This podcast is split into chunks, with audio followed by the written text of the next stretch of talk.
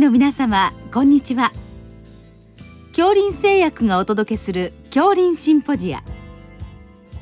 毎週この時間は医学のコントラバシーとして一つの疾患に対し専門の先生方からいろいろな視点でご意見をお伺いしております。シリーズ尿酸値を見るの11回目。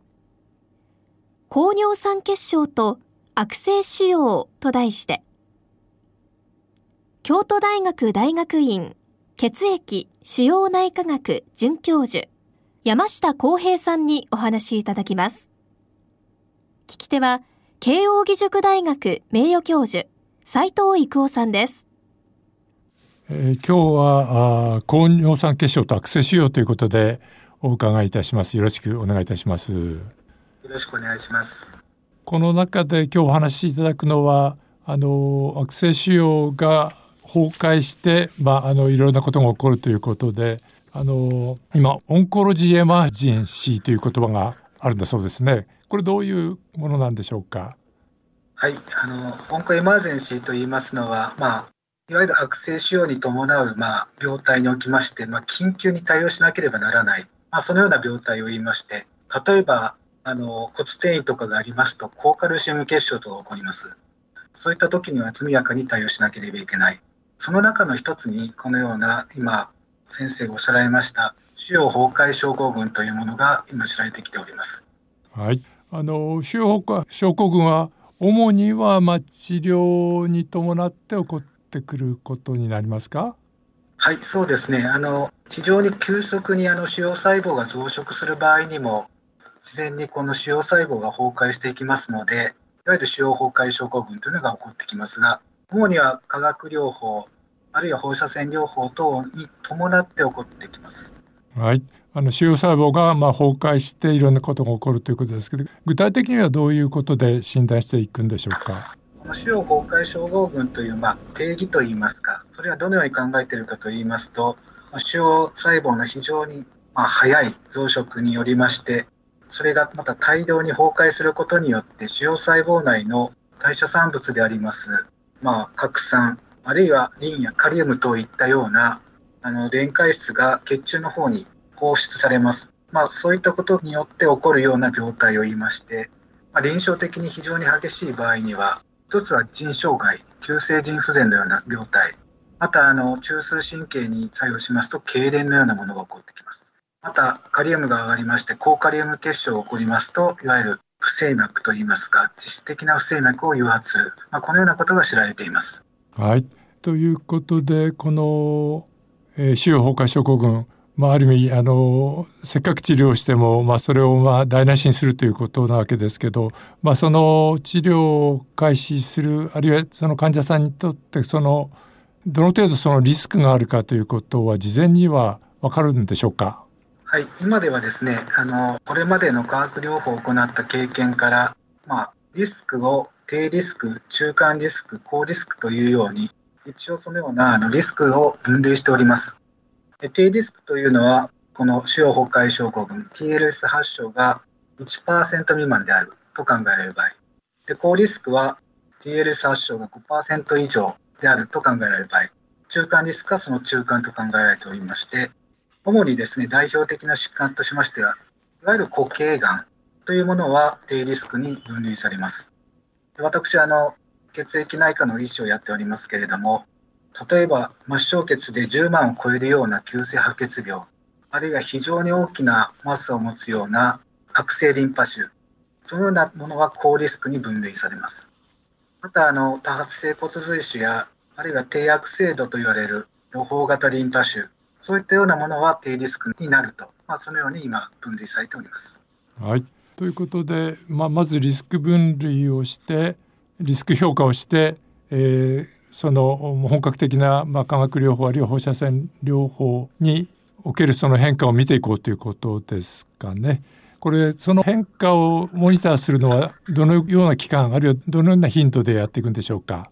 はい、あの何をモニターしていくかといいますと先ほど申しましたようにあの電解質が血中に放出されますので血清のカルシウムやリンあるいはカリウムそういったものをモニターします。また、あの、核酸が非常に大量に放出されますので、尿酸値等をモニターしていくということになってきます。あるいは、まあ、腎機能障害、まあ、そのようなものをモニターするために、まあ、腎機能や、あるいは尿量、そういったようなものを見ていきますし、もちろん心電図、そういったようなもので、不整脈が起こるか起こらないか、そういったようなものもモニターしていくということになりますが、一般的にはもう、あの非常にですね、あのリスクが高いような場合には毎日モニターしておりますし、あるいはあの心電図でありましたらずっとモニターして病棟で管理をしていく、まあ、そのような形になっていきます。うん、あのまあ、リスクの低い方ではこれはあのどのような形でモニターするんですか？はい、あの特にですねあの低リスクと考える場合はですねあのそれほど実は心配ありません。であの、まあ、尿量をちょっと見ていったり、まあ、そのような形で見ていくことが多いです。であの化学療法が終わりましたら一応血液検査等で、まあ、あの電解質をチェックするそんな形になってきます。で後で申しますけれどもあの特にそういった場合には予防的な薬剤の投与は不要と考えられています。はいあのまあ、細胞数が大変多い白血病のような場合にそのしっかり治療すると、まあ、かなり起こりやすいということでこれはあの治療いわゆる治療が終わってからしばらくはモニター続けるんですか？はいそうですねあの終わった後もですね頻回にあの投与後24時間ぐらいまであのモニターする必要があると考えられています。特にあの腫瘍崩壊症候群というものが起こる、あるいは非常に高リスクで起こる頻度が高い、まあ、そのような場合はですね、もうやってる間は実は6時間ごとぐらいにこういろいろと血液とかを取ってモニターしていく、そういった必要がありますし、あるいは中間リスクと呼ばれているような症例の場合でも、まあ、大体あの毎日モニターしていって、化学療法投与後24時間まではしっかりと見ていく必要があるかな、まあ、そのように考えています。はい。えーまあ、そういったモニターをしっかりやっていくということとこれあの予防あるいは治療先ほど少しあのお話ありましたけどこれがまたそのリスク評価によって違っていくわけなんでしょうか？そうですね。はい。先生のおっしゃる通りであの予防的にですねあの薬剤を投与して介入していってなるべくですね化学療法の副作用を起こさないようにというように考えていきます。うん、それであの先ほど言いましたように低リスクと言われるいわゆる一般の固形がん、まあ、特に大きなバルキマスを持たないような普通の固形がんや、あるいは造血気症ですと骨髄腫、あるいは低悪性度の悪性リンパ腫、まあ、こういったような場合は、特に予防投与は必要ございません。あのいわゆる高リスクですね、あの白血病で末梢血が10枚以上ある場合、あるいは非常にバルキーマスを持つような増殖の早い微慢性大細胞型悪性リンパ腫、こういったような場合にはですね、あの予防的な投与が必要と考えられます。はい、あのこれ予防投与はどんなお薬を今は使うんでしょうか？はい、あの予防薬としましては、まあ経口でやっていく場合と、あるいは点滴で入れる場合、その2つがございます。その経口で飲んでいく場合には、尿酸の酸性を抑える薬剤ですね。いわゆるアロプリノールまたはフェブキソスタットを使用するということになっておりまして、いわゆる尿酸排泄を促進するような薬剤というものは基本的には使いません。うん、またあの点滴では今ではあのウリカーゼをリコンビナントでこの作っておりますラスブリカーゼというものが使用できます。これはあの人間には人間は発現していないいわゆるユリケースあの尿酸をアラントインに変えていくような酵素人間は持ってるんですが残念ながら遺伝子は持ってるんですが発現していないそれをですね、今はリコンビナントで組み換え型で作った薬剤を使って、尿酸を直接ですね、あの、アラントインという水溶性の物質に変えていく、まあ、このような薬剤を用いる。この2つの方法がございます。はい。このラスプリカーゼ、これ新しいお薬なんでしょうか？この使い分けはどうなんでしょうか？はい。使い分けはですね、あの、腫瘍崩壊症候群というものが起こっている場合、これはどのような形で起こっているかといいますと、先ほど言いました臨床的にですね、腎機能障害、いわゆる血清クレアチニンの値が基準値の1.5倍を超えるような状況、あるいは不整脈や突然死を起こしかけている、あるいは痙攣を起こしている、そのような臨床的にある場合、これはもうすぐに治療しなきゃいけません。そういった場合と、あるいはですね、先ほど言いました高リスクであると、そういったような場合にはですね、このラスブリーカーゼという薬剤を使います。うんなるほどあのこちらの方が、まあ、尿酸を劇的に下げる効果があるということなんでしょうか？はい、おっしゃる通りです。あの直接ですね、あの尿酸をアラントインに分解しますので、速やかに血中の尿酸値が下がってくるということが観察されます。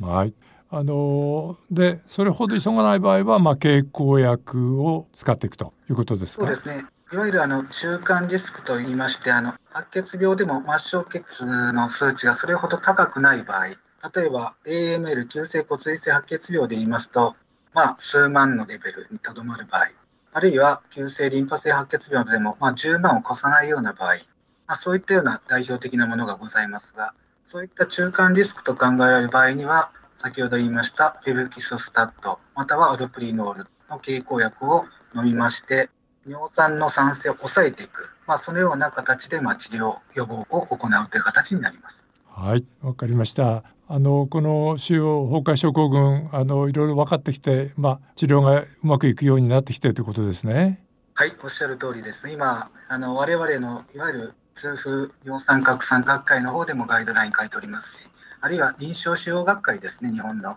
そちらの方でもガイドラインが出ておりまして、まあ、非常にこの臨床の現場ではそういったものを見ながらですねしっかりとまあ治療ができている、まあ、このような状況になっております。はいどうもありがとうございました。シリーズ。尿酸値を見るの11回目。高尿酸血症と悪性腫瘍と題して京都大学大学院血液腫瘍内科学准教授山下康平さんにお話いただきました。聞き手は、慶應義塾大学名誉教授、斉藤育夫さんでした。